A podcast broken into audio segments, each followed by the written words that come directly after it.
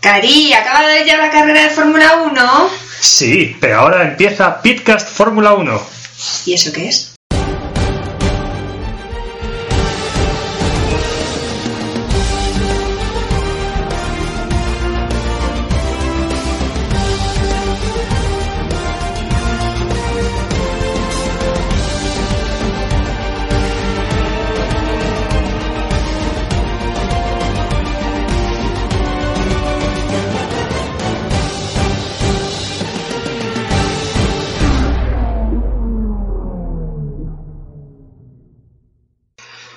Hola de nuevo, buenas tardes, buenos días, buenas noches, en el momento que escojas escucharnos. Bienvenidos a un nuevo episodio de Pitcast Fórmula 1, temporada 2019 del Mundial de Fórmula 1, Gran Premio de Azerbaiyán que acabamos de terminar.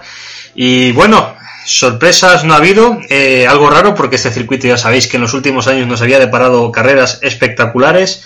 Y hoy, aunque ha sido una carrera otra vez más un poquillo aburridilla, ¿verdad? Sí hay cosas eh, bastante interesantes para analizar dentro de este nuevo doblete de Mercedes una vez más. Vamos a ver porque como dentro de dos semanas en España las cosas no empiezan a cambiar, eh, esto puede pintar como los campeonatos del 2014 o 2015 en los que las flechas de plata no tenían rival alguno. Bienvenidos a Pitcast Fórmula 1, bienvenidos a Bakú, al Gran Premio de Azerbaiyán. ¡Comenzamos!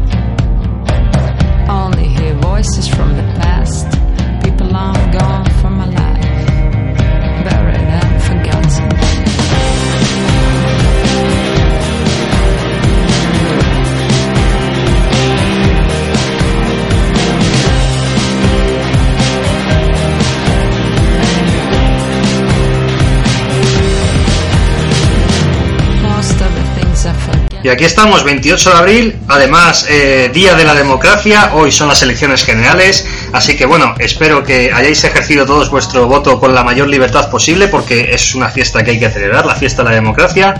Pero vamos allá a lo que nos interesa, este Gran Premio de Azerbaiyán, la carrera 1001 de Fórmula 1, el, primer, el Gran Premio puntuable número 1001, que como hemos dicho al principio nos ha dejado unas sensaciones agridulces, porque últimamente Bakú nos llevaba años dando carreras espectaculares, eh, con safety car, eh, colisiones, eh, suelen ser muy imprevisibles, y hoy pues hemos tenido lo contrario, al igual que en el año 2015, que es el año en el que este, este calendario debuta, eh, bueno, perdón, no, creo que 2016, perdón, porque esta es la, ha sido la cuarta edición que se corrió en Bakú. Y al igual que ese año, no ha habido ningún safety car, cosa que en 2017-2018 no solo hubo safety car, sino que los resultados pues fueron imprevisibles, hubo bastantes toques en pista, bastantes incidentes y nos dieron unas carreras interesantes. Hoy no ha sido así y pues se han mantenido las tres primeras, eh, las cuatro primeras posiciones se han mantenido. Valtteri Bottas, que ayer logró, gracias al rebufo que le ofreció Hamilton, su pole position, se lleva su segunda victoria de la temporada por delante de, de su propio compañero Lewis Hamilton, que le ha apretado un poquillo al final. También hemos de decir que los Mercedes se han respetado en la salida, pero ha habido momentos en los que Hamilton parecía que podía adelantar a Bottas, pero finalmente no ha ocurrido así. Tercero, Sebastian Vettel, que aunque es cierto que podemos ver que ha acabado mmm, relativamente eh, no cerca de los Mercedes, porque al final ha acabado a 11 segundos, pero hoy nos mostramos preocupados por el ritmo de Vettel. Realmente Sebastian Vettel no ha tenido en ningún momento opción alguna una vez más de Mercedes y todo lo contrario, es que se la ha visto incluso siendo lento en algunas partes de las carreras. No sabemos si porque hoy no ha tenido el día una vez más o porque él ha sufrido también con esos neumáticos blandos que no han funcionado absolutamente a nadie pero tenemos que analizar muy detalladamente lo que le ocurre a Vettel porque bien desde luego no está en este inicio de mundial y ya van cuatro carreras. Cuarta posición para Max Verstappen que bueno, no está nada mal, teniendo en cuenta eh, el motor Honda parece que en las rectas por lo menos desde luego empuja, pero desde luego le sigue faltando a Red Bull un, extra. Eh, ojo, ha acabado a tan solo 6 segundos de Sebastian Vettel. Red Bull parece lejos de Mercedes, pero cerca de Ferrari. Quinta posición para Charles Leclerc, que hoy ha hecho, ha tenido que remontar desde la eh, octava posición. Todos sabemos ese incidente que tuvo ayer en clasificación.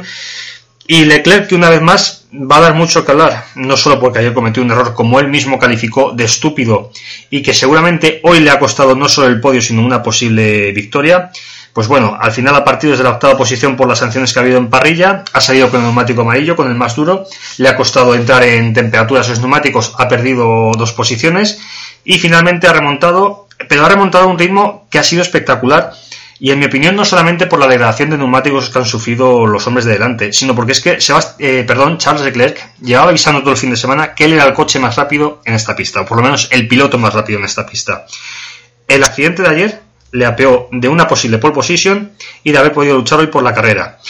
Pero es que además, eh, dado que aparte de que saliendo del décimo las posibilidades de ganar o de subir al podio se reducen drásticamente, sobre todo si no hay incidentes o no hay salidas de coches de seguridad, Ferrari una vez más parece que ha lastrado la estrategia de, de Charles Leclerc. Sí quiero decir que a mí me parece, y esto es una opinión personal, ojo, en estas cuatro carreras que llevamos, a mí me parece que en las cuatro citas el ritmo de Charles Leclerc a Sebastian Vettel es, es eh, muy, muy, muy superior. El del monegasco sobre el del alemán. Creo que Charles Leclerc ahora mismo, a efectos reales, no, eh, pero a efectos virtuales lleva un 4-0 sobre Vettel. Porque eh, en todas las sesiones, en todas las carreras, queda realmente tiene más ritmo que el alemán. Otras circunstancias pues han impedido la impedirse, la vía mecánica impidió la, la, victoria en el Gran Premio de Bahrein y luego las órdenes de equipo es lo único que ha impedido que Vettel acabe por delante y hoy, de nuevo, la estrategia de Ferrari, porque creo una cosa clara, si Ferrari hubiese parado a Leclerc cuando realmente tenía que pararle, es muy probable que Leclerc hubiera tenido muchas opciones de acabar por delante de Sebastian Vettel aún así, aún así, aún partiendo décimo. Pero bueno, desde luego, sea como sea la cosa, hay crisis en la escudería Ferrari. Llegaron muy bien a Barcelona y estamos ahora mismo con cuatro dobletes de, de Mercedes en este inicio del Mundial. Sexto Sergio Pérez, que este circuito se le da muy bien, pero bueno, al no haber habido incidentes, pues al mexicano no se le ha podido pedir más y ha dado lo que ha dado su coche. Séptimo y octavo, por fin, doble puntuación para los McLaren. Séptimo Carlos Sainz que coge sus primeros puntos de la temporada. Octavo Lando Norris que puntúa de nuevo, ya puntuó en la cita de Bahrein. Y McLaren pues que nos da esta alegría y además con un ritmo muy muy muy muy bueno. Han llegado a poner en aprietos a Sergio Pérez. Eh, a Carlos pues le ha traicionado un poco su propio equipo. Porque Carlos se ha puesto por delante de, Lando Norris y de Sergio Pérez. Pero no sabemos por qué el equipo ha llamado antes a, Lando Norris. Lando ha hecho un undercut a Carlos al montar neumáticos más frescos, pues le ha adelantado. Y luego Sergio Pérez, cuando ha mandado eh, Racing Point, perdón, no Force India, cuando Racing Point ha llamado a Sergio Pérez a boxes, ha mantenido McLaren a Carlos en pista, no sabemos por qué también, y evidentemente pues le ha adelantado también en la parada de boxes. Pero bueno, sea como sea, finalmente Carlos Sainz ha conseguido acabar en séptima posición y octavo para Lando Norris. Noveno, el otro Racing Point de, eh, Lance Stroll, no está nada mal. Décimo, Kimi Raikkonen, que por ahí ha pasado, pero oye, saliendo del pit lane, el último punto que se ha, que se ha llevado. Nada mal, nada mal. Alexander Albon, un décimo. Décimo segundo, Giovinazzi, que no acaba de encontrar el ritmo del Alfa Romeo, cosa que Kimi Raikkonen sí hace. Décimo tercero, Kevin Magnussen. Ya sabían los Haas que iban a sufrir, pero es que los Haas no son ni de largo el coche que tenían el año pasado. Eh, están muy, muy, muy por debajo de las expectativas, seguramente. Decimocuarto, Nico Hulkenberg, que para mí son la gran decepción de la temporada, Renault. Eh, Ricciardo además ha tenido que abandonar, bueno, por un toque, pero Renault no, encuentra ritmo, no encuentra ritmo de clasificación ni encuentra ritmo de carrera. Es cierto que las clasificaciones hoy en día se deciden por milésimas muchas veces el pasar a una ronda o no, o quedar en una posición en otra, es que luego Renault no consigue encontrar el ritmo los domingos. Y eso pues es algo que hay que hacérselo, hay que hacérselo ver. Muy preocupante para mí la situación de la escudería Gala. Han acabado últimos George Russell y Robert Kubica, lo típico de los Williams, y no han acabado pues Pierre Gasly, que vamos a ver qué ocurre, pero parece que la unidad de potencia Honda, que por cierto traían aquí una mejora, ha podido dar algún susto. Román Grosjean y luego Daniel Kvyat y Daniel Ricciardo, que como leíamos en los grupos de WhatsApp, no sabemos si habrán firmado un parte amistoso, porque Daniel Ricciardo se ha pasado de frenada, Daniel Kvyat ha tenido que pasarse también para no darse con Daniel Ricciardo, y ambos coches cuando retrocedían marcha atrás mm, nos han visto y se han dado un golpecito que ha acabado con las aspiraciones de ambos a poder acabar esta carrera. Ha sido una situación bastante, bastante curiosa y bueno, en mi opinión, un poquito más de culpa de Daniel Ricciardo. Pero así ha acabado el Gran Premio. ¿Cómo queda el Mundial? Valtteri Bottas que retoma de nuevo el liderazgo. 87 puntos, uno por encima de Luis Hamilton que es segundo. Tercero Sebastián Vettel con 52, ya a carrera y media de distancia de los Mercedes. Cuarto Max Verstappen con 51. Quinto Charles Leclerc con 47. Para buscar a Carlos Sainz nos tenemos que ir hasta la decimosegunda posición con 6 puntos, los 6 puntos que ha, que ha conseguido hoy aquí en Bakú. Y bueno, pues eh, así está el Mundial de Pilotos. Ya si queremos analizar cómo está el Mundial de Constructores, la ventaja de Mercedes evidentemente aumenta gracias a estos cuatro dobletes. 173 puntos frente a los 99 que lleva Ferrari. Tercera posición para Red Bull Racing con 64.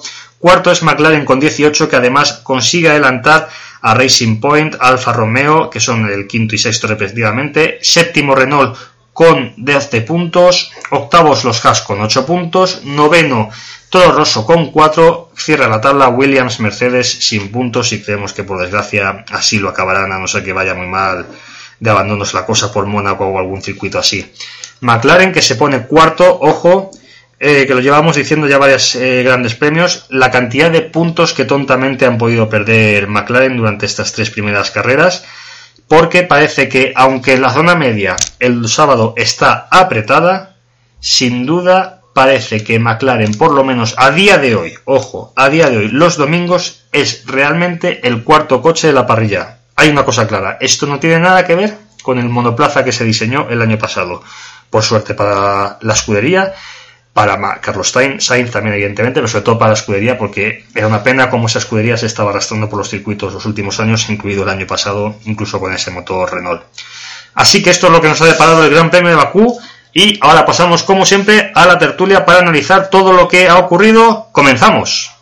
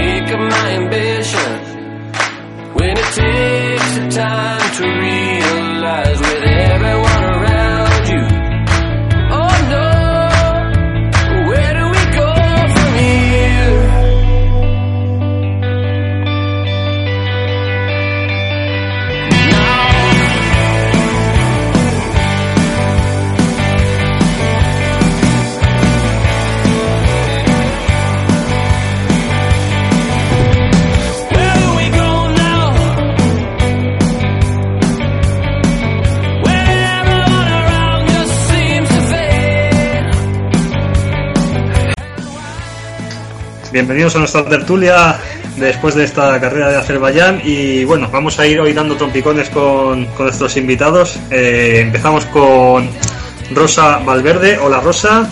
Muy buenas, Héctor. Gonzalo Pérez, ¿qué tal Gonzalo? Buenas, ¿qué tal? Gonzalo. Dime. ¿Me oyes? Sí, te oigo, ¿tú a mí no? Sí, ahora sí, Gonzalo Pérez. Bienvenido Gonzalo. Gracias, hola. Lleva semanas sin aparecer y ahora esto se estabiliza cuando vuelve. ¿Estás dado cuenta? Madre mía, cómo la lío. Como lo lías. Luego se sumará más tarde David Moreno y tenemos también a Julio que pasará por aquí. Así que vamos a empezar nosotros tres, chicos, con este gran premio de, de Azerbaiyán. Que, oye, me da cuenta hoy, no sé si os habéis dado cuenta, ¿cuándo ha pasado esto? Eh, ¿Desde cuándo ha pasado de ser el Gran Premio de Europa al Gran Premio de Azerbaiyán o me he perdido yo hace años ya? El primer año fue Europa y el resto fue Azerbaiyán. ¿En serio? Sí. Pues llevo, llevo cuatro años creyendo que estamos con el Gran Premio de Europa. ¿En serio? En serio, en serio. o Curioso. sea, yo creía que estábamos en el Gran Premio de Europa y claro, ya eh, no me acuerdo en qué web, Gran Premio de Azerbaiyán y digo, joder, se habrán equivocado estos. Me empiezo a mirar el resto y digo, no, no, digo, ¿dónde está el Gran Premio de Europa? Así que bueno. Vale, pues oye chicos, que yo ya he dicho que os ha parecido la carrera. A mí, eh, rollo, rollo tampoco voy a decir, pero como que esperábamos de Bakú un poquito más, ¿verdad? Yo creo que es que teníamos tantas expectativas todos porque se liase que nos ha parecido un poco sosa. Gonzalo, a ti también, ¿no? Hombre, viniendo de la que se ha montado el viernes y la que se montó el sábado, pues todo, yo creo que todos esperábamos. Segunda curva, tres coches estrellados en la puzolana. Bueno, puzolana, en la escapatoria. Es lo que ha dicho Lobato, ¿no? Dice, ha pasado todo el viernes y el sábado y, y no sale quedando nada para el domingo. Pues sí, sí, básicamente. Totalmente de acuerdo. Y bueno, pues bueno, yo creo que estábamos todos esperando a, a cuando llegábamos por la vuelta 30 y muchos 40, decimos, ahora que están cansados a ver quién se la pega en la curva estrecha. Pues nadie. Nadie. Vaya. Y claro, entre- encima, Grosjean abandonado, pues lo más pasa- emocionante. Sí, perdona. No, di- habla tú, habla tú. Que lo más emocionante que ha pasado ha sido lo de Ricciardo y Kvyat. ha habido parte amistoso, ¿no? Sí. Yo creo que ha faltado, ha faltado Ericsson por ahí. Ericsson en, la- en las redes sociales, en las redes sociales estaba, ¿eh? Qué grande Ericsson. ¿Cómo visteis, eh, cómo visteis, a ver, eh, vosotros dos, antes de empezar con la carrera, para esperar a, a- a David, que imagino que como está de turno de noche, pues estará el hombre durmiendo, tampoco vamos a incordiarle. Eh, ¿Qué tal visteis ayer eh, la clasificación? ¿Cómo visteis eh, a Leclerc? Yo os quería preguntar si, a ver, evidentemente fue un error humano, él mismo ha dicho que fuese, que fue una idiotez lo que hizo, y es un error que además tenía que llegar tarde o temprano porque el segundo año y con 21 años, pues cómo no va a cometer esos errores. Pero ¿creéis que el error fue eh, esa ansia pues de piloto joven o que fue más de mostrarse que podía estar por delante de Vettel para que al equipo ya empezara a mostrarle un poco el camino y que no le tocase las narices el domingo con, con estrategias? Yo creo que más bien una, mezcla de los dos, ¿no? Eh, yo creo que Leclerc ya se notó su enfado, se notó claramente que no le estaba gustando cómo Ferrari le trataba de segundo piloto, que todos sabemos que siempre hay un segundo piloto, y también ese afán de mostrarse, ¿no? De decir, oye, aquí estoy yo, eh, Vettel no es el primer piloto del equipo. Mm, yo creo que ha sido una mezcla, probablemente, y también de eso, de joven y ansias de comerse el mundo. Yo creo que la situación recuerda muchísimo a la de Verstappen con, con Ricciardo, de cometer errores por querer mm, demostrar al equipo que puede ser el primer piloto, que puede ser el, el piloto que manda en el equipo y que es más rápido que el, que el compañero, pero en este caso, pues, como le pasó a Verstappen, sobreconducía y terminó contra el muro. Muy parecido, por cierto, eh, a lo que le pasó a Verstappen sobreconduciendo en, en Mónaco y le ha pasado varias veces. De hecho, Sí, en Santa de Bota, ¿verdad? Fue Verstappen con, con Toro Rosso, ¿verdad? Cuando estaban Toro Con. Toro Rosso y con Red Bull también. Con Red Bull no me acuerdo, con la de Toro Rosso sí me acuerdo. En, un- en un- en unos libres estrelló el Red Bull en esa misma curva. Ah, claro, el año pasado que no pudo participar, pudo ser. Exactamente. Sí. Es. Verdad que se, se llevó Ricciardo en la pole y él estaba muy enfadado porque sabía que podía ganar y conseguir la pole, es verdad. es En, verdad. en los libres tres el sábado por la mañana. Claro, y no pudo participar en la sesión de clasificación porque no les daba tiempo a arreglar el monoplaza, es verdad. Es verdad. Y, y justo, me parece, no sé si fue una vuelta antes o después, Vettel en la misma curva hizo, hizo un extraño también, ¿eh? Estuvo a punto. Sí, a punto de tocar el muro. Igual Fue- que fue varios. antes, fue una por- fue antes porque no estaba Leclerc estrellado todavía, evidentemente. Fue antes. Sí, fue antes. La verdad que esa curvita en quali ha dado que hablar, ¿eh? Sí, bueno, y Kubica también se la, se la había comido en la, en la sesión anterior. Aunque esa fue más fuerte todavía que la de Leclerc. Sí, creo que 21 Gs Le Kubica y 12, casi la mitad, Charles Leclerc. Y antes de entrar en la carrera, mm, al margen de cómo están las puntuaciones y la situación real en el campeonato de, pilotos, yo lo he dicho en el previo y a ver qué pensáis vosotros. Yo creo que a efecto virtual, eh, ahora mismo Charles Leclerc le lleva un 4-0 a Vettel. ¿Por qué? A efecto real no, porque la clasificación dice que Vettel está por delante, pero es que Ferrari ha tenido que parar en, en tres carreras a Leclerc y la otra que fue la de Bahrein fue un fallo mecánico lo que le paró de quedar en todas por delante de Vettel. Sí, totalmente de acuerdo. Vettel está muy nervioso, se le nota además que está nervioso y a Leclerc le han tenido que parar. Y mm, a mí, por mi parte, no me parece para nada bien. Las estrategias que están haciendo Ferrari son horribles. Y hoy me ha puesto de los nervios también eso. No A ti, sé. y a, to- a ti y a todo el mundo, yo creo, ¿eh? Sí, Yo creo también porque no existe el mismo respeto entre Vettel y Leclerc como el que existe entre Hamilton y Bottas, porque si veis siempre ellos dos se dan un palmo y ellos compiten entre ellos y, y nunca han tenido ningún rifirrafe ni nada. Pero yo creo que quitando quizás China eh, y mm, se podría decir eh, Australia, que ya estuvieron también más parejos, yo creo que el resto ha sido muy superior a Vettel. Sí, sí, no, desde luego parece que le. Y, y de ahí seguramente vino, vino de error, porque ya, ven- ya avisó en rueda de prensa. Leclerc no dijo voy a desobedecer, pero sí dijo literalmente no voy a obedecer todas las órdenes de equipo. Vamos a ver qué me dicen exactamente si lo obedezco o no.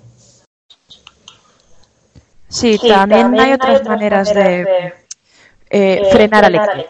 Y es donde he dicho antes que entra la estrategia.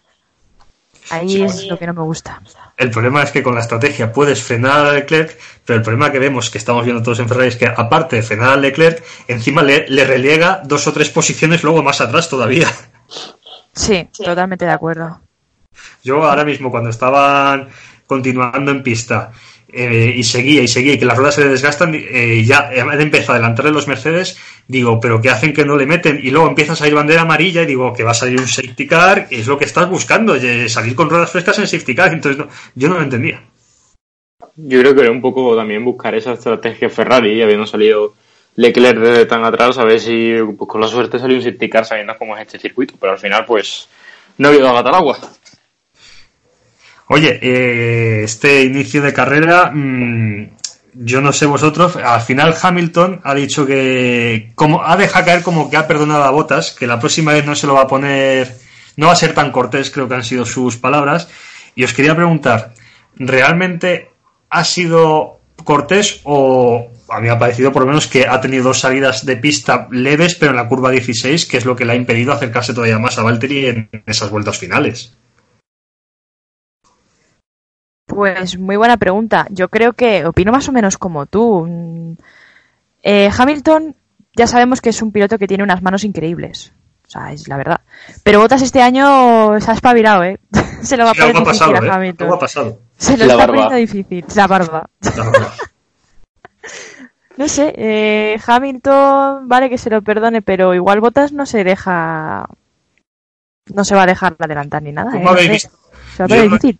Yo no sé vosotros la salida. Yo cuando he visto la salida he visto que Bottas no ha salido mal, pero Hamilton ha salido mejor. Y cuando se han puesto a la par, sinceramente he pensado, se acabó Hamilton, vamos, le va a dejar, le va a ceder el sitio cortésmente, pero le ha aguantado tanto en la primera como en la segunda curva y no han estado a punto de tocarse, pero lejos los unos de los otros no han estado tampoco, han estado cerquita los Mercedes, ¿eh?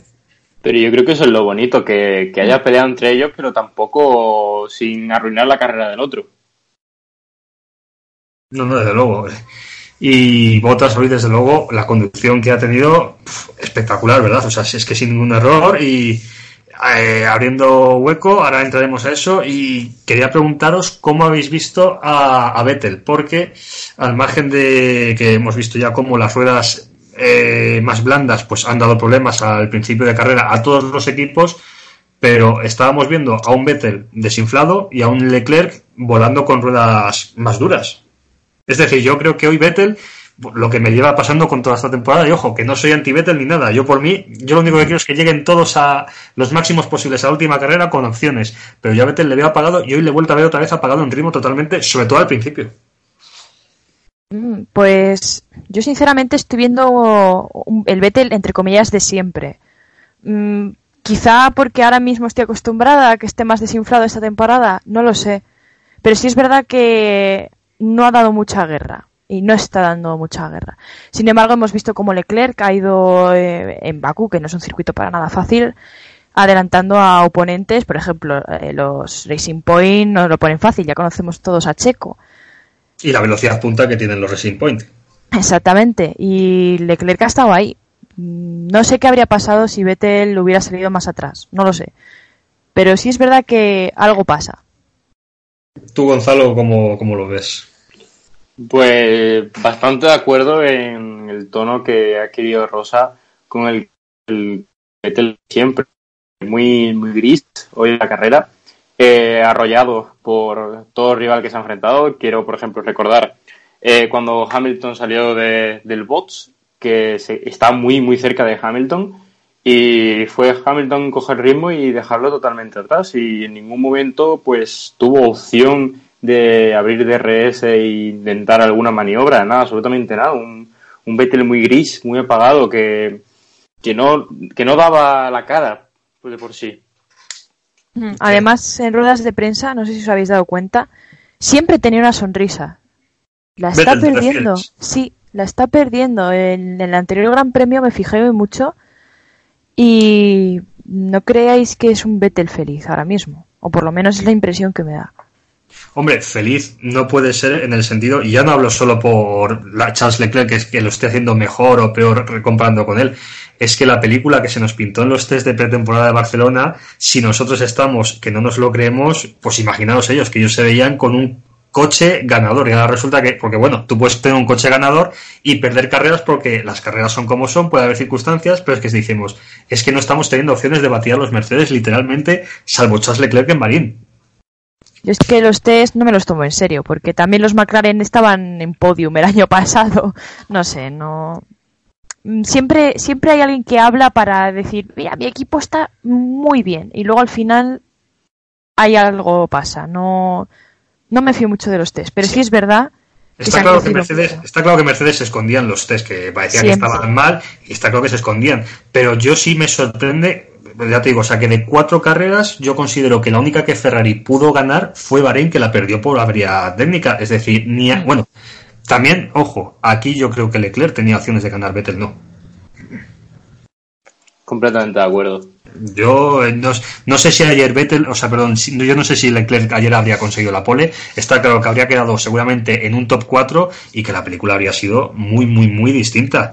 Yo veía a Leclerc con esos neumáticos duros adelantando y eh, quedándose a 7 segundos de Vettel y pensando, se los puede comer. ¿Y qué habría sido en el caso de, y como saliese un safety car, yo veía a Leclerc ganando la carrera? Yo creo que más o Eh, menos. Perdona. No, habla tú, habla tú. Venga, adelante. Que yo creo que eso es lo- más o menos lo que pensábamos todos. Más o menos. Gonzalo. Eh, yo pienso que Mercedes es una hiena vestida de ovejita por debajo y se muestra siempre en los libres como ovejita, una Q1 de ovejita y llega a la Q3 y, y vuelan, vuelan totalmente y los ritmos de carrera son aplastantes. He visto, dos memes que, he visto dos memes que me han hecho mucha gracia, que uno era Ferrari, campeón de las prácticas, y otro era Toto Wolf leyendo un libro de cómo batir a Ferrari. Es ponte detrás de los Ferrari y deja que los Ferrari hagan el resto. Dios. ya simplemente dos puntos. Ponte detrás de ellos y ya hasta que hagan la estrategia. Y ya pues tú consigues tu, tu doblete. Y sin ningún problema para casa. Con- con- Pero los de lo de Maranello es para hacérselo mirar bastante. Que llevemos cuatro carreras y cuatro dobletes de, del equipo Mercedes es muy aplastante la diferencia que hay entre los dos equipos. Eh, ¿Crees que realmente, vosotros creéis que realmente que a- eh, Ferrari puede estar cometiendo un gran error con esta manera de favorecer a, a Vettel? Sí, al 100%. Al 100%, sin duda. ¿Y tú, Sin Gonzalo? duda. Pues también depende de la carrera, porque tampoco vimos un, un tan gris en China.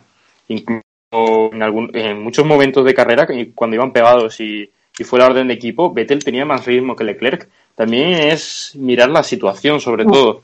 Ahí, Gonzalo, yo en China no sé, ya lo hablamos aquí, yo no sé decirte si Vettel cogía más ritmo o Leclerc que parece que parece que no ha roto un plato, pero no es nada tonto, estaba dándole dos segunditos de ventaja para conservar neumáticos, ¿eh?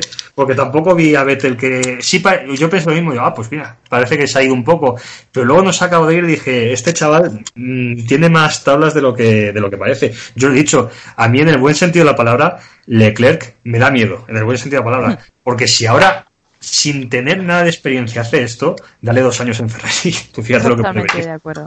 en cuanto aprenda un poco, es que para mí es como si no supiera nada, realmente. Tú fíjate la curva de aprendizaje que tiene este chico. Es muy Y rápido bueno. este chico. No olvidar, eh, que esto es a lo que me refiero con los errores de Ferrari, las vueltas, la vuelta rápida. ¿Qué pasa con la vuelta rápida? Ya en el primer Gran Premio cometieron el, re- en el, el error, perdón, de no ir a por ella. Y ahora en este pasado Gran Premio eh, la tenía Vettel, pero se olvidaron de que Red Bull tenía a Gasly. Y no quisieron intentarlo con Leclerc. A mí eso me parece también un fallo. No, pero Le- Leclerc se la ha llevado al final, ¿eh, Rosa? No, no digo hoy, digo del Ah, anterior vale. Gran Premio. Perdona. Sí, No, no, en Australia fue, sí, además no tiene sentido lo que han hecho hoy porque hoy han metido a Leclerc porque tenía distancia para intentar hacer la vuelta rápida y en Australia no dijeron, no nos hemos arriesgado porque una parada de boxes puede salir mal algo. Cierto, pero podía salir mal en Australia y podía salir hoy. ¿Por qué lo haces hoy y no en Australia? O lo haces los dos veces o no lo haces ninguna. Es cierto que ahí Ferrari va en contra de su propio criterio. Han Ahora- escarmentado del anterior Gran Premio. Como os he dicho en, en el grupo de WhatsApp, cuando he visto que metían a Leclerc en las últimas vueltas a boxes, he dicho, es lo, es lo, es lo mejor que ha hecho Ferrari en toda la temporada. Para algo que hacen bien. Acertado. Sí, Verstappen, eh, también quiero hablaros de ello, eh, ese motor Honda, mm, eh, que parece que, que no va nada mal, ¿verdad? Eh, vamos a ver, estamos en el circuito que estamos y sobre todo yo lo que llevo diciendo, llevamos cuatro carreras y ni Verstappen se queja ni le pasan los coches como por desgracia pasaban a los McLaren en años anteriores. Bueno, yo con los motores Honda es que tengo mis teorías paranoicas. Eh, a ver, eh, tienen menos unidades de potencia, así que obviamente tienen que mejorar todos la fiabilidad. Por huevos, es que no les queda otra. Entonces, el motor Honda se tiene que romper menos, aunque bueno, hoy no es el día indicado para decirlo. Sí, Gasly, hay, hay algo raro con Gasly, todavía no sabemos qué, pero algo raro ha habido. Básicamente, eh, ha puesto el coche a funcionar como un loco para que no le pasaran, para que no llegara Leclerc a Verstappen. ¿Y qué pasa cuando pones a exprimir el coche? Yo creo que ha sido eso. Vamos, es mi teoría paranoica. Honda es más fiable, pero todos son más fiables. Eh, rápido, no dudo de que sea rápido. Sin embargo, el Gran Premio de Baku mm, he visto que no ha sido tan tan rápido como me esperaba. Esperabas más potencia en recta. Sí, la verdad es que sí, en recta esperaba más potencia, porque Verstappen lo ha pasado muy mal con el DRS de, Sí, sí. de los pilotos de atrás, lo ha pasado bastante mal. Entonces me imaginaba que iba a ser un pelín más rápido. Sí, eso la verdad es que es cierto y hemos visto como, por ejemplo, Checo Pérez le han adelantado, pero a Checo le adelantaban al final de la recta ya en última instancia. Lo pasaban mal para adelantar a- al Racing Point que va motorizado por Mercedes. Es que los Racing Point corren muchísimo en recta. Eh, Yo creo que hacen el coche para, para, para correr. Y por fin, bueno, hay, aquí hay dos contrapuntos eh, que yo creo que puede ser la decepción de la temporada para nosotros. Que bien va McLaren, tanto el coche como el motor Renault que le, que le empuja, que por cierto, lo vengo diciendo, cuántos puntos ha tirado McLaren en estas tres primeras carreras, y parece que realmente es el cuarto equipo de la parrilla ahora mismo, y en contraposición, el equipo oficial Renault, mm, no sabemos qué le pasa. Es que es un cúmulo de cosas. La primera carrera, Ricciardo se emocionó bastante, pisó el exterior y acabó con el coche reventado. Luego los abandonos eh, de los dos Renault simultáneamente. Yo creo que han tenido una mala suerte tremenda. Y hoy más de lo mismo. Eh, sí es verdad que Hulkenberg está por detrás, pero es que lo del error de Ricciardo... Yo creo que es mala suerte. Están teniendo muy mala suerte. Igual que McLaren en el anterior Gran Premio. Los dos fuera. Sí, eso fue por, por toques. Gonzalo, ¿cómo ves tú a, a- Renault? ¿A ti un poquito de decepción el equipo galo? Eh, pues puede ser. Creo que esperábamos todos que fuese el cuarto equipo de- del campeonato, probablemente por inversión, por proyección de futuro. Pero creo que ahora mismo lo van, lo van a pasar mal como, como no traigan un chasis bueno a Barcelona, que se supone que ya es el, el que va a ser definitivo para la temporada, el chasis de 2019. Y como no se pongan las pilas, tiene pinta que lo van a pasar mal. Porque no, puede ser que McLaren, que tiene pinta que han trabajado muy bien y sobre seguro este invierno con el chasis y con el coche, eh, que esté arrollando al equipo oficial con el mismo motor y con, pilot y con pilotos con menos experiencia, porque recordemos que tiene una amplia experiencia Nico Hulkenberg y Daniel Ricardo, y dentro de McLaren eh, vale que Carlos tiene experiencia, pero es que Norris es un rookie. Sí, bueno, pero Carlos tiene menos experiencia que Hulkenberg y que Ricciardo también a la vez. También, pero recordemos que eso, que es la, la dupla más parrilla. Sí, sí, no. pero no sé cómo lo veréis. Yo antes decía en el previo que veía que como los sábados la clasificación está muy emocionante porque sí vemos cómo en milésimas puedes pasar de clasificarte o no a la Q1 a la Q2 y cómo por milésimas o una décima como mucho puedes subir tres, cuatro posiciones y veo el sábado muy igualado. Sin embargo, a la hora de que llegue el domingo y que los coches realmente veamos las prestaciones que tienen, no veo esa igualdad realmente. Veo a día de hoy salvo por problemas, que McLaren está por delante del paquete del resto de lo que es la tabla media. Haas no está, cuando el año pasado estaba. Haas no es que este circuito lo vaya mal, es que Haas no ha aparecido en lo que lleva de temporada. Algo ha hecho que Magnussen, que es el que ha puntuado, pero bueno, y Román Grosjean pues no está y yo no sé si alguien le, le espera. Renault que no va bien. Ha cosechado algún punto Nico Hulkenberg y algún resto también Ricciardo. Y Racing Point, Sergio Pérez ha tenido mala suerte. Y luego está Stroll, pues que Stroll da para lo que da, por desgracia. Entonces yo no veo que esa igualdad que hay el sábado se vaya el domingo. No sé cómo lo veis vosotros. Yo creo que este, eh, este año es uno de los años que más igualada está la cosa, sinceramente. Por las batallas que va a haber entre lo que tú has dicho, entre Renault, entre Haas, entre me sale Force India, perdón. Racing Point. Van a ser Force India siempre, ya está. Eh, Alfa Romeo, yo creo que está todo muy, muy igualado. No sé, la verdad es que no tengo la menor idea de cómo van a acabar las cosas. Va a ser interesante verlo. ¿Y tú, Gonzalo, cómo ves esta, esta, esta diferencia entre el sábado y el domingo? ¿La percibes como yo? A ver, la clase media está preciosa, todos creo que estamos de acuerdo. Y sobre todo se puede percibir en, en el campeonato de constructores, que, bueno, como sabemos, los tres equipos de siempre están por arriba, pero es que después tenemos a McLaren con 18 puntos, Racing Point con 17, Alfa Romeo con 13, Renault con 12, está súper apretado en menos de 10 puntos y, y como he dicho es eh, determinante cada décima para entrar en Q3. Pero ¿ves que luego realmente en carreras hay tanta igualdad realmente o es una cuestión más de, de sábado? Eh, la clase media apretada sobre todo el sábado, el domingo no tanto. Eh, también cuestión de, ritmo en cada circuito, porque como vimos en China, los McLaren no tenían tanto ritmo y otros coches sí, pero sin embargo aquí en Bakú tenían más ritmo. Ya el ritmo de carrera creo que va, va a depender más del circuito que del coche. Sí, no, desde luego, eso sí. Y voy a haceros una, bueno, dos preguntas más sobre todo que bueno, simplemente, ¿qué me decís si os digo Kimi Raikkonen? ¿Qué os sale? Increíble. Sí, es que no tengo otra palabra. ya tampoco. A lo mejor se tendría que dejar barba como botas para ir un poco más allá. Los finales están, vamos.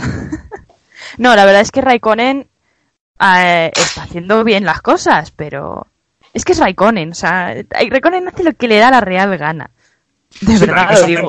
Hace poco ha dicho, cuando le han preguntado, eh, ¿por qué estás en Fórmula 1? Le ha dicho, pues para divertirme, no, estoy como por hacer algo. y dices, pues si con esa desmotivación el Alfa Romeo, mal coche no es, pero vamos a ver, tampoco da para mucho. Hay, que comparar lo que hace Giovinazzi.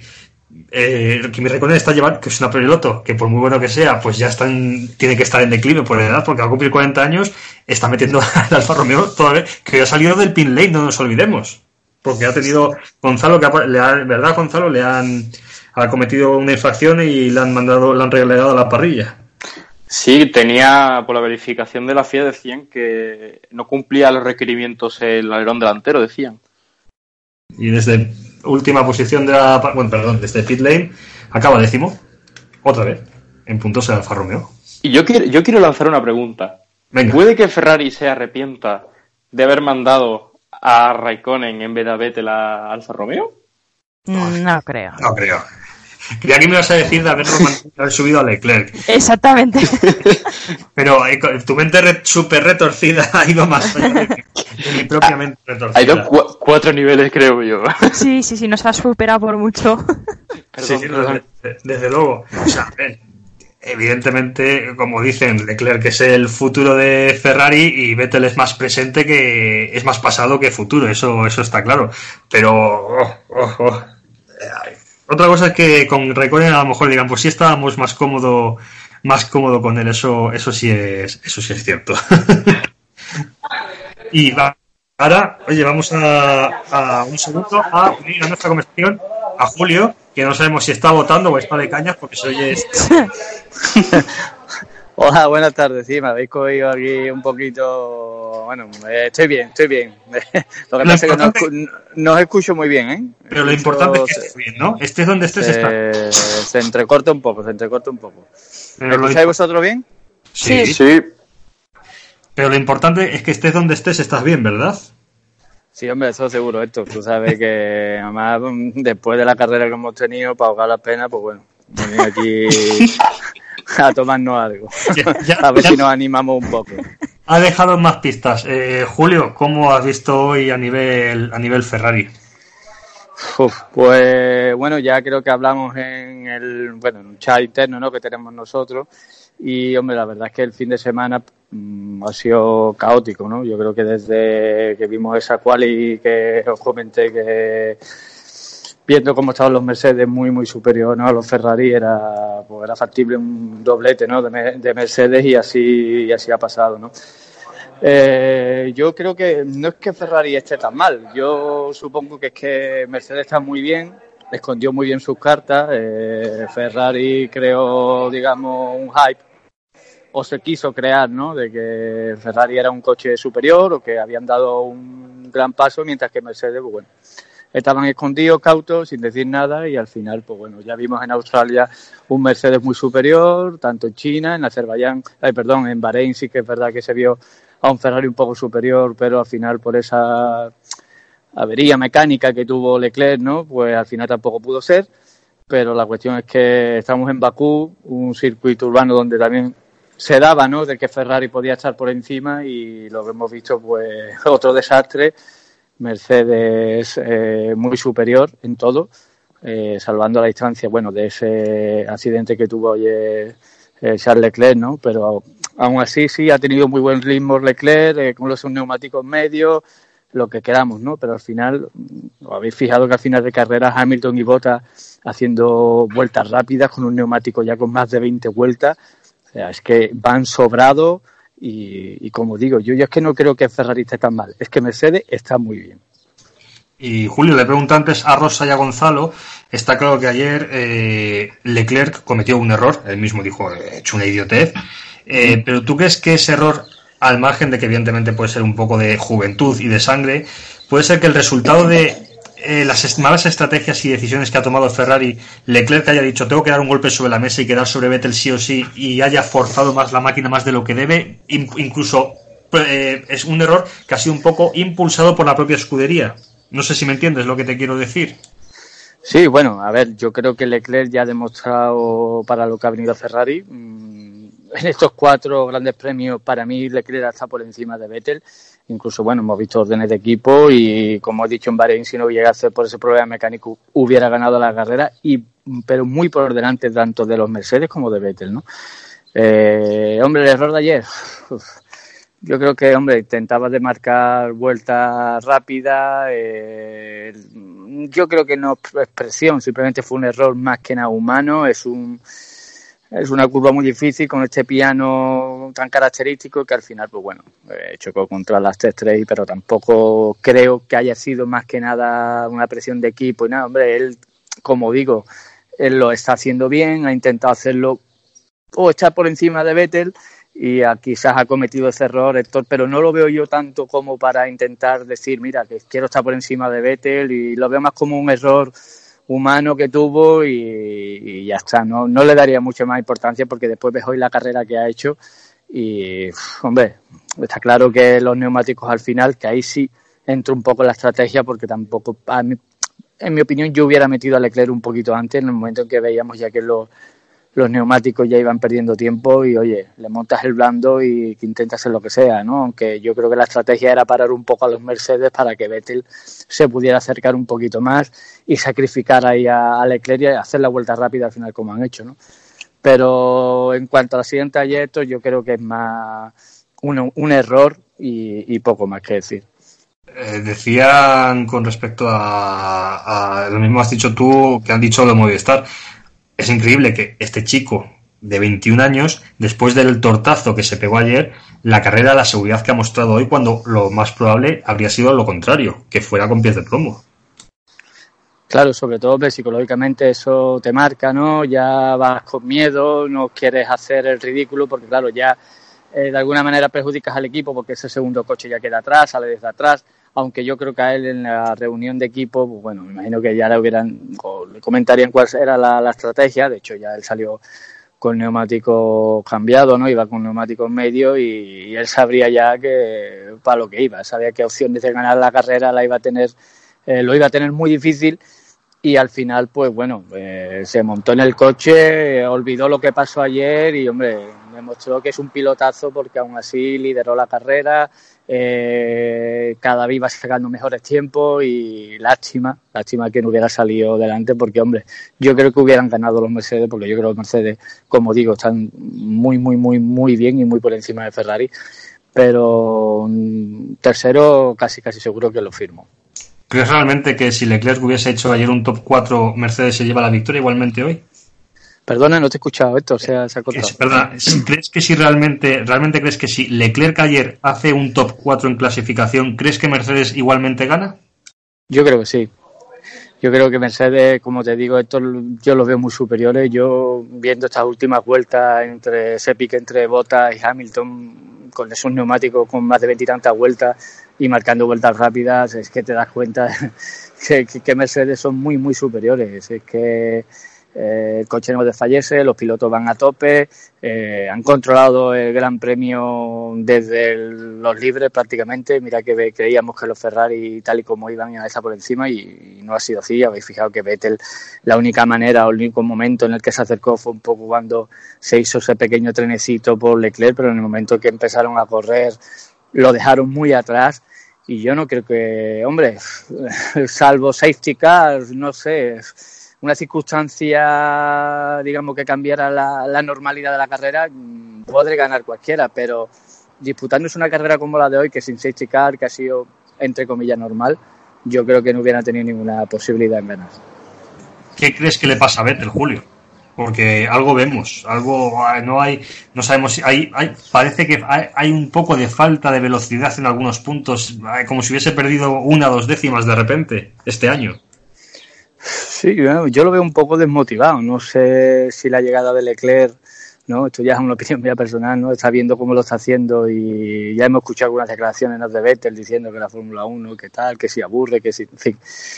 No sé, pero la cuestión es que no vemos un Vettel muy decisivo. Eh, ayer cuando acabó la quali, se le vio sonreír un poco ahí hablando y tal, hombre no sé hasta qué punto, ¿no? Viendo cómo está Ferrari sonreír, pero bueno, claro, él diría, mira, he salvado los muebles para el equipo, yo estoy aquí, pero si, y si hubiera estado Leclerc, ¿dónde hubiera estado Vettel, no? Eso ha, ha, sido un comentario, lo ha dicho Rosa antes, que no vea a Vettel sonreír de la misma, porque Vettel sí es una persona que sonríe bastante.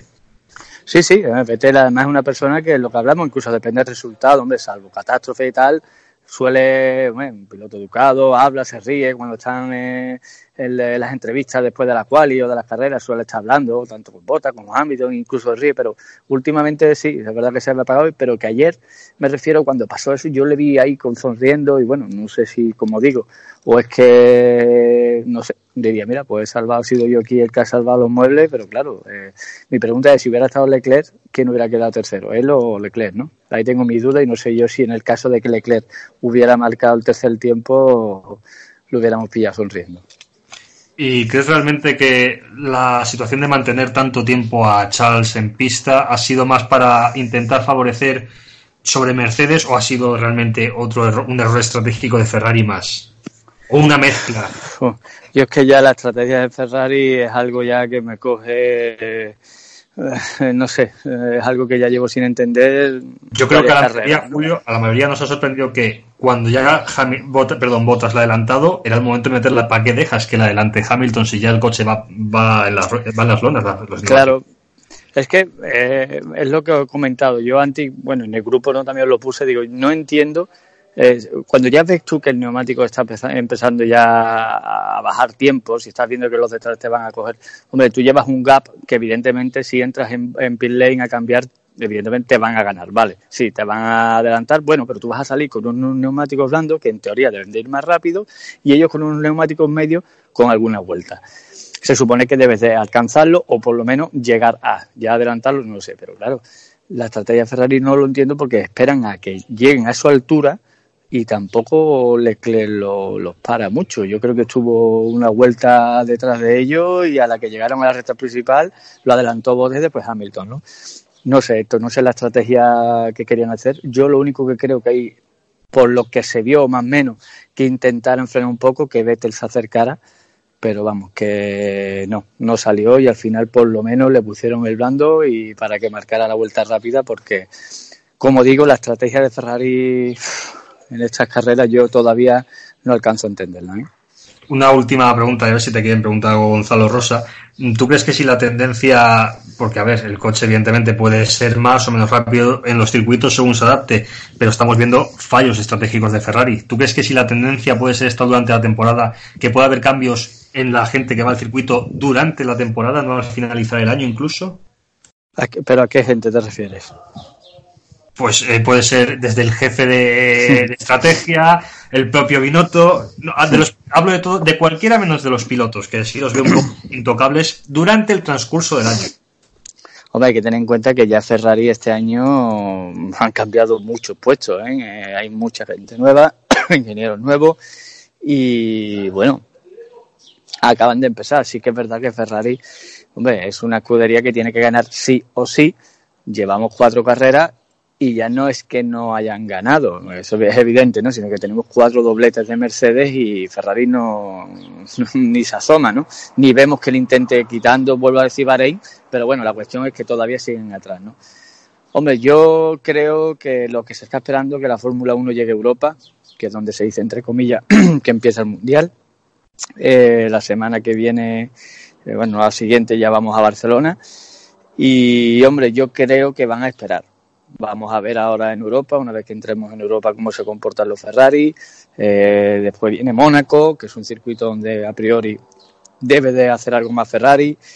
Y yo creo que se va a esperar, por lo menos, como digo, entre dos y tres carreras más a que lleguemos a Europa y a ver qué pasa. Hombre, evidentemente, si imaginaros que estas tres, perdón, siguiente carrera gana o hace un otro doblete en Mercedes, yo no descartaría cambios, no lo descartaría, pero creo que todavía es muy pronto para hacer algún cambio. Yo creo que, habría que esperar, aunque sea, como digo, bajo mi opinión, entre tres o cuatro carreras más y, y esperar a ver cómo se comporta el Ferrari y, hombre, en el caso de que viéramos a un Mercedes muy superior, pues, hombre, algo habría que hacer, pero tampoco te podría decir, Héctor, mira, pues habría que cambiar a jefe de estrategia, habría que cambiar, porque, como te digo, veo hoy por hoy el desarrollo del equipo Mercedes, tanto del coche como a nivel de equipo, para mí superior a, a Ferrari. Gonzalo Rosa, no sé si alguno tenéis alguna pregunta para nuestro especialista en Maranello, a aprovechar que le tenemos aquí. Es que habéis resumido bastante bien todo, creo. Yo estaba pensando preguntas y no me sale. Mejor, Rosa, mejor. Yo, yo creo que nada, que todo perfecto, todo clarísimo. Vale, si es que realmente es lo que hablamos, ¿no? Si se analiza Ferrari algo que ha hecho mal, bueno, podemos hablar de estrategias y quitando el error mecánico que hubo en Bahrein, ¿no? Pero es que realmente yo creo que el problema no lo tiene Ferrari. El problema que tiene Ferrari que ha coincidido con un equipazo que es Mercedes, con un pilotazo que se llama Lewis Hamilton y que lo están haciendo muy bien y, y- y poco más. Es que realmente eh, yo tampoco he visto un Ferrari, no sé, ¿no? Que veamos que, digamos, los equipos lo adelanta cualquiera. Sí que es verdad que Verstappen ahí en el primer Gran Premio, en fin, se habló, hay que ver, que hasta ya un Honda por delante, pero no, sé, no puedo decir claramente algo malo de Ferrari porque primero va a empezar, llevamos cuatro carreras, vamos a darle un poquito más de tiempo, aunque sí, sabemos ya que ya son cuatro triunfos de Mercedes y eso pesa, pero como digo, vamos a esperar ahora que se llegue a Europa y, y vamos a darle un voto de confianza. en Europa, mm, imagino que esperarás lo que todo el mundo esperamos. Si en pretemporada en Montmeló se brilló como se brilló, evidentemente aquí tienen que dar un paso adelante dentro de dos semanas en, en el circuito de Cataluña, Julio. Pero es, es lo que te digo, Héctor. Es que tú crees decir, que Mercedes. Yo no creo que Ferrari pueda hacer ahora de repente un doblete de la nada, pero sí tiene que ir mucho mejor de lo que ha ido estas cuatro carreras, mínimo. Mm, Claro, pero yo, yo creo que el problema se inició en Barcelona. Es decir, eh, se creó una expectación sobre Ferrari, eh, se decía ya, había gente que decía, wow, Ferrari está muy por encima, uy, Ferrari, mira Mercedes. Me acuerdo que el último día de test ya Hamilton marcó un tiempo muy, muy parecido al de Vettel y yo ya lo dije, dije, mira, yo no me fío de Mercedes. Julio, esto aquí... pero- perdona que te interrumpa, Julio, ¿sabes cuál es Sí. el problema? Yo también, todos sabíamos que Mercedes escondía las cartas y que Ferrari no iba a pasearse por el Mundial porque Mercedes iba a estar ahí. Pero realmente lo que no nos esperábamos es que Mercedes, no que no estuviera por delante de Ferrari, sino que estuviera tan por delante de Ferrari.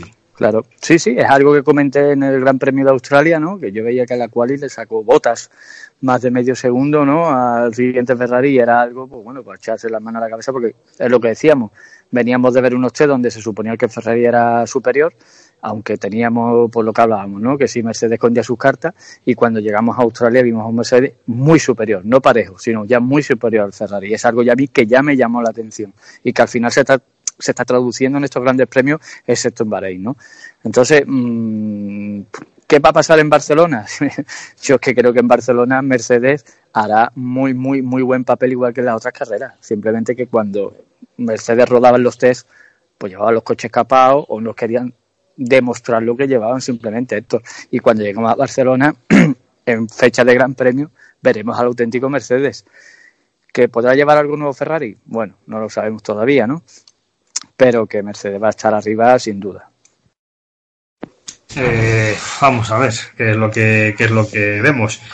Eh, como David no se incorpora por eso y ya por la hora que va, vamos a tener que entrar también dentro de un rato en bandera cuadros, pues vamos a ir despidiendo aquí. Vamos a despedirnos antes de que digáis nada con Alex, que nos ha mandado, imagino que habréis oído una nota de voz por WhatsApp. Sí, la he escuchado, sí. A ver si la podemos.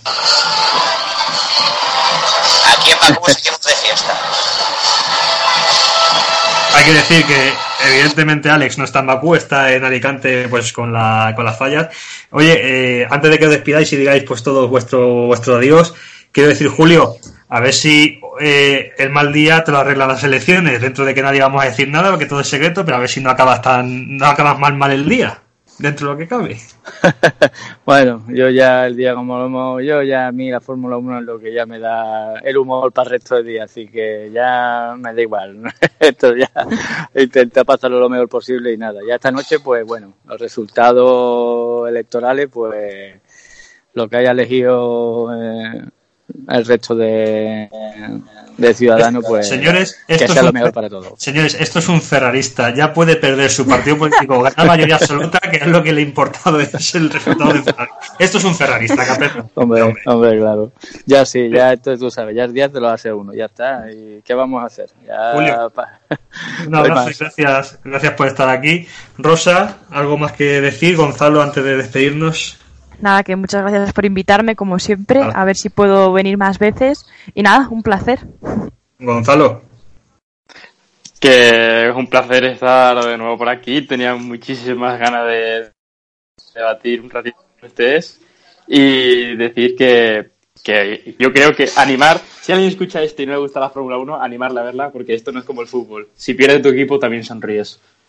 pues exacto. Oye, No, chicos, yo no, ¿eh? Yo no. Ya- yo no, no. Oye, lo siento mucho, el domingo dentro de dos semanas no me esperéis porque a estas horas pues estaré volviendo de Barcelona en coche, tal, después de la envidia, así que grabaremos unos días más Tú- tarde. bueno, lo, Vaya, lo vaya. Mismo nos ve- lo mismo nos vemos allí, Héctor. Ya veremos. Oye, que he visto tú por ahí tus entradas también para Jerez, ¿eran? Sí, voy invitado, sí, a la Gran Premio de Motociclismo. Hombre, claro, yo soy jerezano, estoy aquí en mi tierra, Héctor, que menos, Pero- ¿no?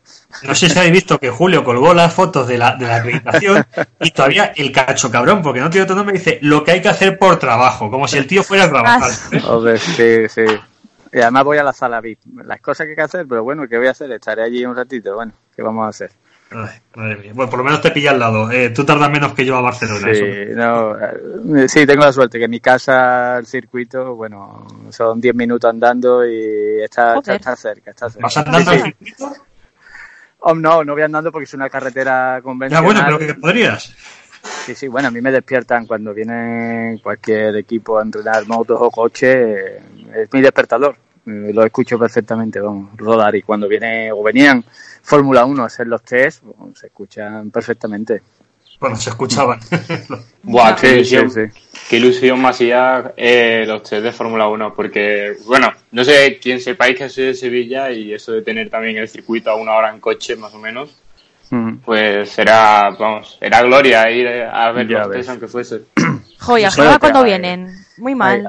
Ay, bueno, hay que, hay que, de- hay que decir, bueno, no sé si te lo comentó ya algo Ángel Héctor, bueno, que estamos haciendo, bueno, estamos hablando ahora con la Federación Andaluza de Automovilismo, vamos a grabar con ellos también un programa especial y, hombre, se está hablando para que se intente volver a traer lo que es la Fórmula 1 aquí otra vez, los test y, y ojalá tengamos buenas noticias y que por nosotros no, no va a ser que vamos a estar ahí cada vez que estemos con ellos, pues dando ahí con el palito a ver si podemos tener suerte y de aquí a poco tiempo vemos aquí a los Fórmula 1, aunque sea en test, pero por lo menos los veamos aquí. Hay que Un dar- gran premio de Europa en Jerez, yo lo veo, ¿eh?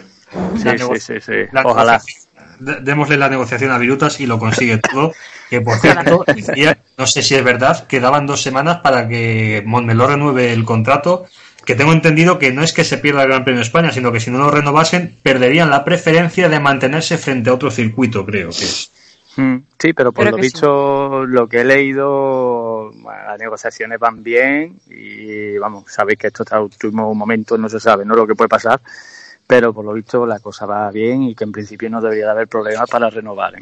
Sí, porque además lo que decía la gente, que yo creo que no es un problema en sí, de Ada- porque es cierto que Ada Colau no quiere dar financiación, pero es que el circuito no pertenece realmente a la alcaldía de Barcelona, sino que pertenece a la Generalidad de Cataluña, que ahora mismo no tiene elecciones, tiene un gobierno eh, y no hay, no hay problema de que haya que esperar el 26 de mayo que se celebre las elecciones en el término municipal de Barcelona. Sí, sí, sí, sí, sí, así es. Pero bueno, ya sabéis cómo funciona todo esto. También es verdad que la Fórmula 1, pues bueno, tiene un ojo puesto en lo que es la situación política y bueno, pero vamos, yo creo que al final esto se arreglará y por lo que tengo entendido las cosas van, las negociaciones van bien y tarde o temprano me imagino que anunciarán eh, la renovación. Esto con Bernie no pasaba, eso está claro. Seguro, seguro. Chicos, un abrazo, un beso rosa, hasta luego, hasta la próxima. Venga, chao.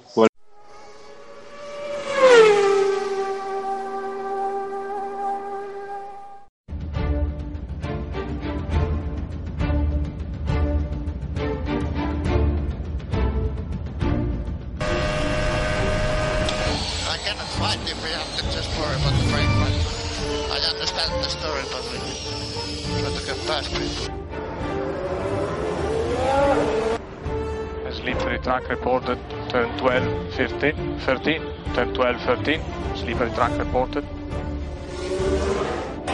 The braking is not working perfect. Okay, stand by. It's like a handbrake in, in 5 and 6.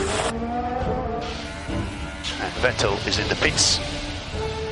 Yep, I'm quite happy to stop when needed. Can you give us a balance check? Quite a lot of there. Did you put wing in? Uh, yes, we did. So Leclerc still has the safety car gap, so we want to pull him in. So low 47s. Keep reeling Leclerc in. Target lap time for us 47.0, 47.0. Yeah, the purple lap has shifted a bit. It's a couple of tenths faster than you've managed, but Hamilton is in a tow. So that's where we're down. So Lewis, we're confident the opportunities will come at the end of the race. How far is Leclerc ahead? He's now within our pit stop window again. So, Carlos, the focus at the moment is to have good tyres from lap 30 to lap 35. Once that's done, then we can have the chance to attack Perez. Both cars can have the chance to attack Perez. And they'll start to make a move on Leclerc. Everybody's bunching up behind. Pace is good, keep it there. Gap ahead 1.5, gap behind 1.4. Have a go at Leclerc. Lewis might take your DRS.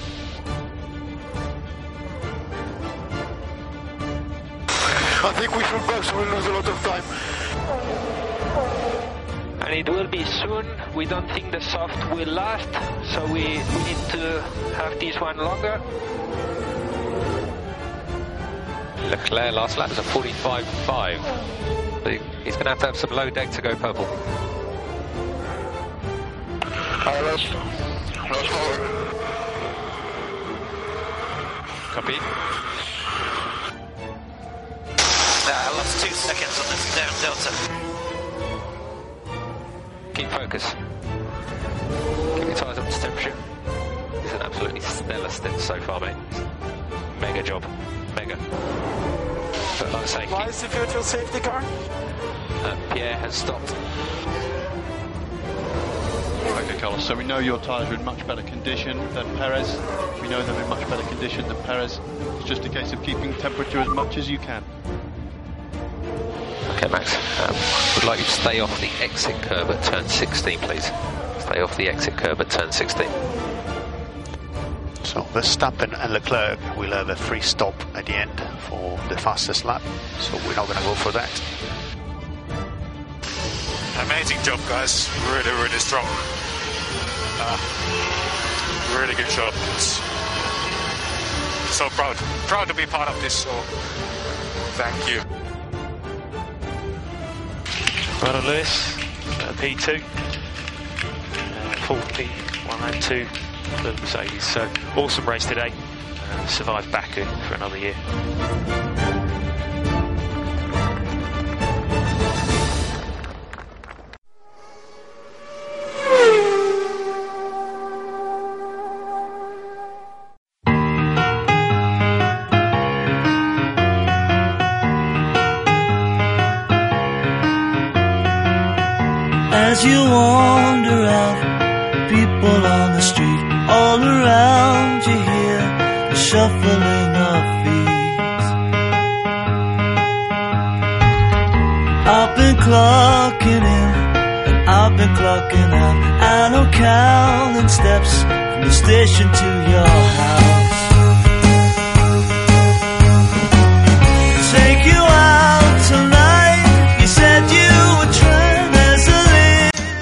Pues hasta aquí este Gran Premio de Azerbaiyán, este Gran Premio de Bakú del año 2019. Próxima parada, llegamos ya oficialmente a Europa en sí. Esta parte ya es una Europa del Este, también suelo europeo. Pero ya llegamos a los circuitos antiguos y clásicos. Gran Premio de España dentro de dos semanas en el circuito de Cataluña en Montmeló. Eh, tengo que deciros que si no cambian los planes, por suerte, eh, siento deciros por una parte bien y por otra parte mal que el siguiente episodio saldrá unos días más tarde, no el domingo, porque servidor va a ir a, a verlo en directo un año más. Así que espero que ir, que no pase nada, que, que trastoque esos planes, tocamos madera. Así que el domingo, evidentemente, que estaré de vuelta a Madrid, no podré grabar el programa, lo grabaré en los próximos días, pero como siempre, ahí estaremos, aunque sea tarde, ahí estaremos. Y vamos a ver si veo en directo una reacción de Ferrari. Yo no es que sea ferraísta tampoco, a mí lo que me gustaría es que el Mundial se decidiese lo más tarde posible y como esto siga así, mal pinta la cosa. Así que espero cantaros una victoria de Sebastián Vettel o Charles Leclerc en el próximo episodio. Muchas gracias a todos por estar ahí una vez más. Espero que os haya gustado el programa, que nos sigáis escuchando, que los que queráis ya nos, nos, nos queráis escuchados, no nos escuchéis, lo siento. Y los que vengáis nuevos, bienvenidos a esta familia de Pitcast Fórmula 1. Nos vemos dentro de dos semanas en el Gran Premio de España. Un abrazo a todos amigos.